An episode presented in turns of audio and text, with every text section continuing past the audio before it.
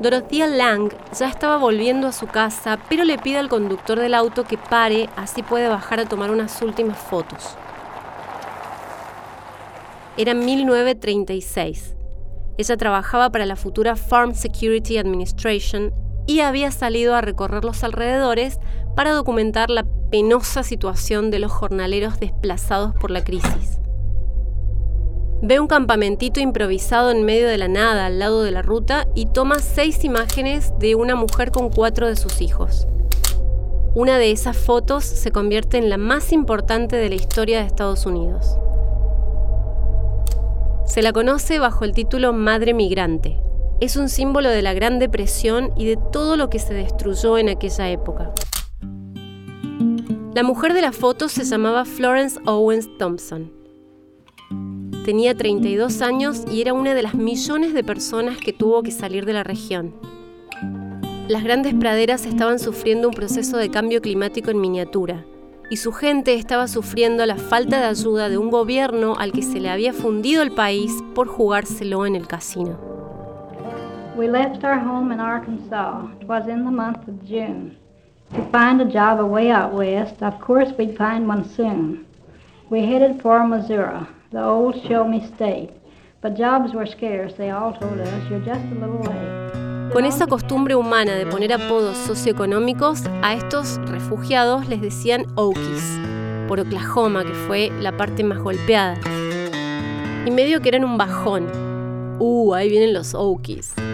No importa si venían de Texas o de Dakota del Norte, eran Okies, mugrientos, hambrientos de pueblo en pueblo buscando algo en qué trabajar a cambio de pan o de sobras. Familias con siete, ocho hijos. Niñas y niños que habían vivido perfectamente bien hasta el colapso financiero que aplastó al país. Acuérdense que el bardo frenó la producción y encima después hubo sequía en la mayor parte de la zona agrícola. Y la cosa llegó a niveles tan desesperantes que esta gente tuvo que dejar sus granjas y emprender un éxodo. Estas niñas y niños de las fotos en blanco y negro que vemos de la Gran Depresión habían dejado de ir a la escuela, se habían separado de sus amigos y amigas y muchos ya no se volverían a reencontrar.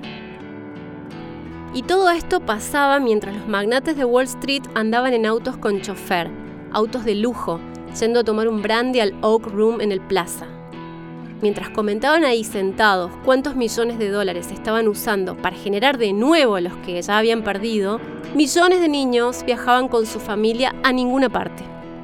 Como podían, bajo el sol, deshidratados, muriendo de infecciones intestinales, neumonía y fiebre tifoidea. Los de Florence sobrevivieron. En la foto está con algunos de ellos, tenía cinco en ese momento. El mayor se había ido con el padre a hacer arreglar el radiador del auto destartalado para seguir viaje, y ella, mientras, había tenido que cambiar por comida los neumáticos.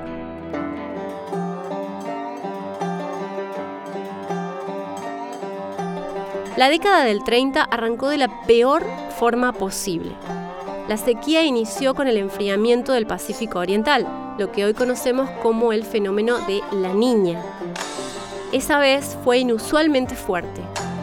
A esto se sumaron otros factores con impacto ambiental, causado por seres pensantes. Se hacía monocultivo, lo cual empobrece de nutrientes el suelo. Ya casi no había vegetación autóctona de raíces largas que podía sobrevivir estas eventuales épocas sin lluvia. La tierra estaba bastante suelta porque ya no la compactaban los búfalos al pasar y encima había una costumbre de raigambre religioso laboral sintetizada en una frase común. La lluvia le sigue al arado. Onda, si laburás la tierra va a llover. Así que así, arando y arando mientras esperaban la lluvia, se terminaron de romper los terrones que juntaban alguito de humedad, convirtiendo la tierra en polvo seco. Literalmente millones de toneladas de polvo de las grandes llanuras, desde el Golfo de México hasta Canadá, pasaron a la atmósfera cada uno de esos años. Ocho años de tierras muertas e improductivas en el corazón agrícola del país, en medio de la crisis por el colapso financiero del 29, sin bancos, sin préstamos, sin seguridad social.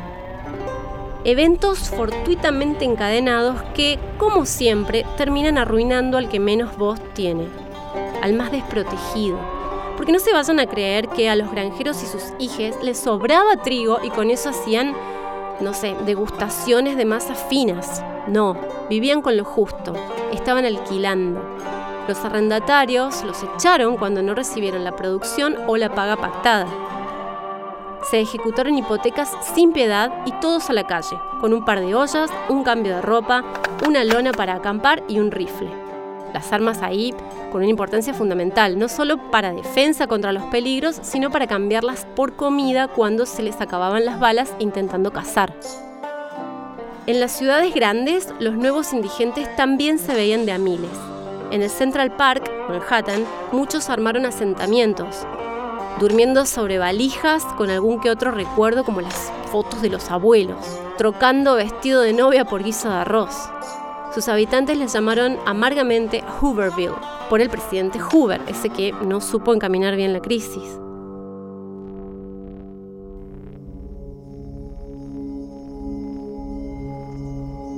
En psicoanálisis se llama herida narcisista cuando alguien es afectado por un golpe muy superior a la capacidad emocional que tiene para recibirlo. El país estaba sangrando una herida narcisista y ni siquiera se podía tomar un trago en paz. Muchos de los defensores de la ley anti-alcohol, como el Movimiento por la Templanza y la Liga Antitabernas, empezaron a darse vuelta de a poco las mujeres ya tenían fuerza política y muchas de ellas, más precisamente las que sostenían lo de recuperar la moral extirpando al mal y todo eso, bajaron un cambio y modificaron su causa. Era claro que ante tal crisis la circulación legal de alcohol podría ayudar un poco, no por ahogar penas o por bajar los niveles de criminalidad, sino porque generaba trabajo. Los y las prohibicionistas más firmes, sin embargo, se mantenían en su posición y rechazaban todas las propuestas de revisar la decimoctava enmienda. Y eso, no ceder ni un poquitín, fue el error, porque se venían las elecciones. Los que sí creían en derogar aquella ley juntaron fuerza, y así como había pasado en 1920, lo del alcohol se convirtió en un eslogan político. Al revés ahora el Partido Demócrata tomó la iniciativa de mostrar rechazo a la prohibición y ganó las elecciones de 1932. Así se acabó la etapa prohibicionista. Obvio que no era la única promesa de campaña. En ese mismo año, 1932, agosto del 32, el desempleo estaba en el 25.5%. Medio como ahora, inicios del 2021, sí contamos también a los que están contratados, pero en stand-by debido a las suspensiones temporales por el temita pandemia. 25.5%. Imagínense que Argentina en los momentos más darks de 2001 llegó al 19%. Para la época, allá eso se tradujo en unos 32 millones de trabajadores trabajadores en blanco, digamos, porque con los otros no se puede estimar bien. Gente que sostenía familias con el sueldo, préstamos, hipotecas, emprendimientos. Bueno, ¿y qué pasó? Cuenta la historia que apareció el gran Franklin Delano Roosevelt, rompiendo la racha republicana. Y salvó a la nación con el New Deal o Nuevo Acuerdo, y no solo la salvó, sino que elevó tanto el espíritu que menos de 10 años después estaban todos de nuevo con él listos para entrar a la Segunda Guerra Mundial. Este Roosevelt es recordado con mucho afecto y admiración. Le tocó una muy difícil y se tuvo que jugar haciendo cosas sin precedentes. Tuvo que ir por nuevos caminos llevando detrás a un país entero, tuvo que barajar y dar de nuevo en el país al que Dios le ha confiado la tarea de mostrar el rumbo al mundo. Menuda responsabilidad. No les quiero pinchar el globo, pero esta película del gran presidente Roosevelt no es tal como nos la contaron. Fue un buen líder, eso sin dudas. Aparte era un tipo con llegada a la gente. You people must have faith. Les hablaba por la radio a la noche en sus programas junto al calor de la chimenea, unos programas que se llamaban Fireside Chats. Otra transgresión norteamericana, siempre grosa en innovación. Lo del fuego para dar más intimidad a la cosa, con el sonido de la leña ahí, bien subliminal. Lo supo Roosevelt antes que Netflix. Largó instantáneamente con un plan de 100 días para lo inmediato, igual que Biden ahora, y le habló a la familia unida, otra construcción potente en la que insiste la clase política norteamericana en tiempos de crisis. Les iba explicando todo y tranquilizando y tratando de devolver la esperanza. El hecho de que este hombre haya contraído poliomielitis ya de grande y que por eso tuviera que estar confinado a una silla de ruedas después de haber sido un deportista también resonaba en el inconsciente norteamericano. Él, además, nunca había perdido la esperanza de volver a caminar. Todo bastante alegórico, ¿no? Un país paralizado, un presidente paralizado. Uno que conocía, al igual que sus ciudadanos, el dolor de la pérdida. Otro parecido con Biden, a quien se le murieron inesperadamente esposa e hijos, pero que no se dejó vencer por la adversidad. La cosa es que el hombre, Franklin Delano Roosevelt, era muy capaz, pero la movida del New Deal, que se le atribuye prácticamente solo a él, en realidad se inició de otra forma. Fue a partir de una inmensa movilización de la clase trabajadora estadounidense en colaboración y presión constante. ¿Cómo fue esto? Bueno, un tiempo antes de las elecciones se juntaron cuatro organizaciones. Una de ellas, la más grande, se llamaba CIO, Congreso de Organizaciones Industriales. Era una confederación de sindicatos de trabajadores industriales, la movilización más grande de organización sindicalista de la historia de Estados Unidos hasta entonces y desde entonces. Se disolvió hace mucho. Y se le unieron miles que antes no pertenecían a ningún sindicato. Las otras tres organizaciones que trabajaron codo a codo con el CIO fueron dos partidos socialistas y el Partido Comunista Estadounidense, así como la escuchan. En esas épocas fuleras no se vio solo al monopolio bipartidista oligarca de siempre. Estos grupos se unieron a los demócratas en la idea de salir del pozo, y trabajando junto a ellos, los comunistas, los socialistas y los obreros formaron lo que se llamó la coalición del New Deal y le dijeron bien claro al candidato Roosevelt y a los oligarcas en general, muchachos, ustedes nos tienen que ayudar en esta depresión, ustedes nos la tiraron encima, es su sistema capitalista, no vamos a permitirles que nos sacrifiquen a nosotros. Y si no nos ayudan, dos cosas. Uno, vamos a juntar votos en contra. Y dos, vamos a hacer una revolución. Vamos a cambiar esto de quién es el dueño y quién opera los businesses en Estados Unidos. Lo que vino entonces fue lo que en inglés se llama Trickle Up Economics, que es lo opuesto al famoso efecto derrame. Esto del trickle up o goteo ascendente es más bien keynesiano y describe la capacidad de las clases medias para conducir y apuntalar la economía si el sistema se lo permite.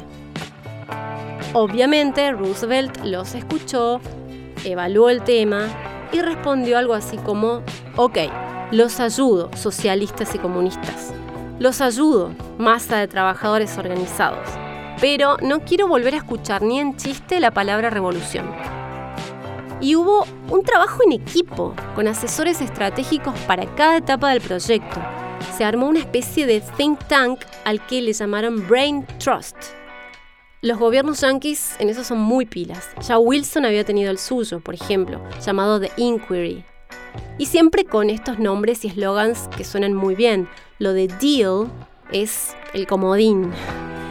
El Teddy Roosevelt allá en su momento también había tenido su Square Deal o acuerdo justo. Biden en el debate contra Trump usó el pie de frase Here's the deal unas 88.500 veces. Pero bueno, nada, el tema es que la narrativa de un Franklin Delano Salvador que tomó el timón del caos y rescató a la nación dos veces, tiene que ver con todas las demás narrativas del gran prócer o caudillo o héroe varón, casi casi un monomito. Monomito es un invento re nice de los monoteísmos. Es el hombre que emprende un viaje heroico hacia el peligro y lo desconocido, en general por el bien común. Cristo, Buda, Mahoma, Superman, Frodo, Ulises, Luke Skywalker, el shooter en primera persona de los videojuegos, Gilgamesh. Bueno, pero son construcciones. La verdad es que ese experimento en modo a prueba de fallos dentro de un país clavado fue un laburazo colectivo. ¿Y qué se hizo concretamente? Pues lo primero fue agarrar una tonelada de guita y en vez de dársela a los grandes bancos y empresas, como hicieron Obama y Trump desde la debacle financiera de 2008, se la usó para armar un seguro de desempleo. Roosevelt le dijo por la radio a cada desempleado, si no tenés laburo, te vamos a dar un cheque por semana durante uno o dos años. Nada como eso había pasado antes en Estados Unidos. A los hombres de negocios y a los banqueros les llamó inescrupulosos y les metió un par de leyes baja copete. También armó la Comisión de Bolsa y Valores y le pidió a Kennedy Papá que la dirigiera. Y tiró una serie de medidas más para The People. Creó el sistema de previsión social, Social Security System, que no existía, claro. Dijo, si tenés más de 65 años, el gobierno te empieza a dar ya un cheque por mes, durante el resto de tu vida para que no seas una carga para tus hijos. Implementó el salario mínimo para que los empleadores no puedan explotar tanto a sus trabajadores y creó un programa federal de empleos. El gobierno contrató a 15 millones de personas y las puso a laburar inventando todo tipo de puestos. Había gente muy poco calificada para algunos requerimientos y otra sobrecalificada, pero no discriminó la coalición del New Deal capacitó al que tenía que capacitar y asignó todas las tareas que pudo. Puso a literatos a redactar las guías turísticas y a artistas plásticos a decorar edificios públicos, lo que venga. Muchas veces el gobierno ralentizaba o demoraba las obras, así podía tener más tiempo a los empleados cobrando. Eran todos trabajos temporales se gastaron unos cuantos miles de millones de dólares en generar todo eso. Y con la gente laburando, recuperando la dignidad, pagando sus hipotecas, consumiendo otra vez, haciendo girar la rueda de la producción, se salió de forma espectacular del pozo. Goteó hacia arriba, o sea, los ricos pudieron al final beneficiarse de la reactivación económica de los de abajo. Pero con eso, ¿solucionan completamente el problema del desempleo? No estaban siguiendo una agenda a mediano plazo y recién habían logrado reactivar la economía, lo cual era un montón porque estaban re complicados. Y encima la onda expansiva de la crisis estaba afectando al mundo que también empezó a complicarse mal. Lo que llega para solucionar el problema del desempleo es la Segunda Guerra Mundial, porque Estados Unidos ahí agarra a toda esta gente sin trabajo y la divide en dos pone a una mitad a marchar hacia una nueva guerra infernal y a la otra mitad a marchar hacia las fábricas para construir máquinas de destrucción. No sería la primera guerra que llegaría para salvar al capitalismo de sus numerosas fallas. Besitos al complejo militar industrial. Los sucios 30 o dirty 30s fueron un momento de la historia muy jodido. Esa gran depresión afectó a Europa y afectó al intercambio económico global cae el comercio internacional. Acá en Argentina caen las exportaciones agrícolas, por lo que tenemos nosotros nuestro propio éxodo del campo a la ciudad. También, culpa de la crisis internacional, nos falla el principal comprador de carne, que era Inglaterra. Entonces, al no tener industria, nos vamos a la lona y al papelón. Googleen pacto Roca Runciman, Roca bebé, no Roca papá. Y vienen líos políticos, corruptela, fraude, golpe militar, iglesia. Es la famosa década infame. Acá en Argentina, hasta la Gran Depresión que inició en el 29, todavía se vivía con la fantasía del granero del mundo. Una Argentina gloriosa que está en la cabeza de todos, pero que en su momento le daba bienestar solo a unos pocos, a la oligarquía agrícola y ganadera. Gente que gastaba el 10% de la producción nacional solamente en viajes a Europa la misma gente que mandó a construir el Teatro Colón a principios de siglo con la esperanza de que sus invitados extranjeros amantes de la ópera dijeran ¡Wow! Claro, esperaban inmigrantes de categoría y les llegó la mismísima chusma con ventillera. Horror. Las manufacturas acá en Argentina empiezan a activar un poco durante aquella crisis en la década del 30. Estados Unidos había activado a full casi un siglo atrás. Y nosotros acá teníamos todo para hacerlo, ¿eh? Por eso alguna vez mencionamos en este podcast eso de que si en Estados Unidos ganaban los confederados, ese país habría sido como el nuestro.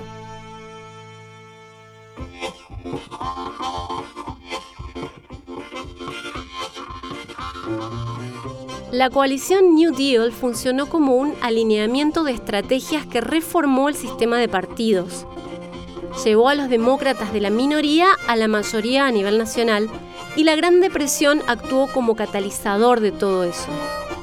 Junto a un demócrata en la Casa Blanca y el Partido Demócrata en control del Congreso, como Biden, se pudo maniobrar bastante bien, no sin la presión de los de abajo. A los de abajo se le sumaron inmigrantes recién llegados, en su mayoría católicos y judíos, y varios grupos étnicos y minoritarios del sur, y se llevó adelante sin trabas toda esta política proteccionista y de bienestar. Los republicanos, que atraían más a la clase media alta, a los grupos empresariales y a los protestantes blancos del norte, criticaron la cosa no les gustó eso de tanta interferencia del gobierno en la economía y menos que menos lo de los programas de bienestar social. Así que a finales de la década del 30, la grieta divisoria entre los dos partidos quedó trazada claramente y se armó el imaginario que tenemos hoy de las identidades de los azules y de los rojos, o las palomas y los halcones.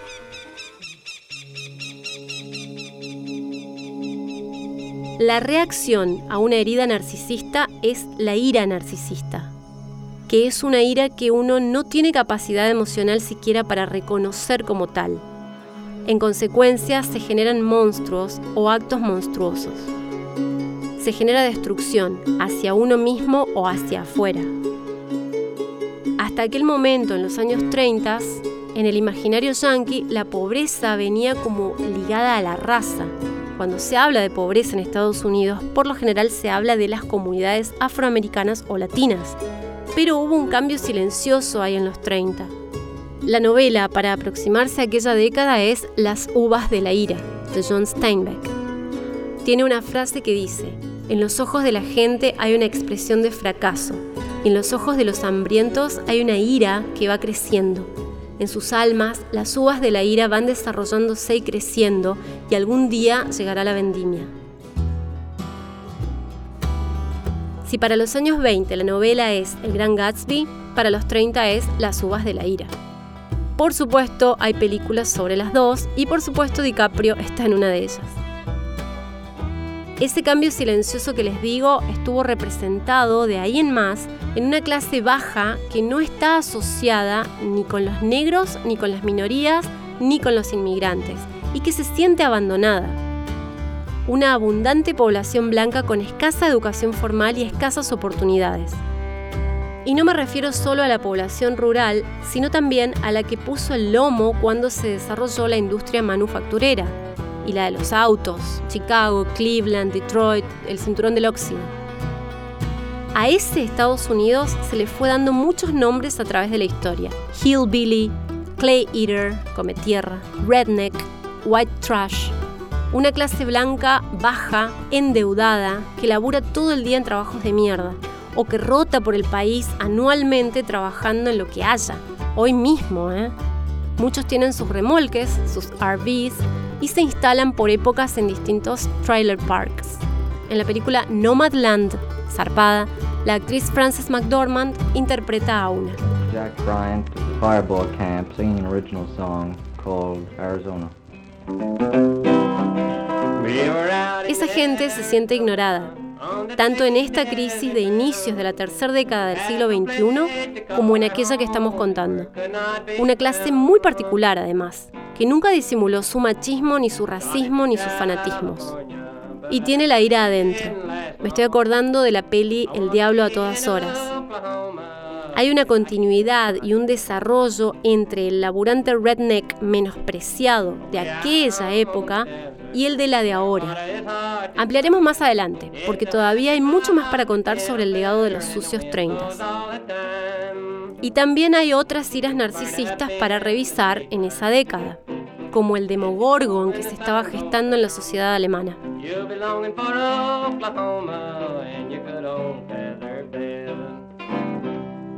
Pero vamos a preocuparnos ahora de lo más urgente. Después de todo esto, ¿qué onda el imaginario del American Dream? ¿Este golpe rompe el sueño americano? Pues no. Al American Dream lo salvan los judíos con la industria del cine. Y ahí el relato de las iras, de los narcisismos y de las gestas heroicas se pone muy interesante. Lo vemos después.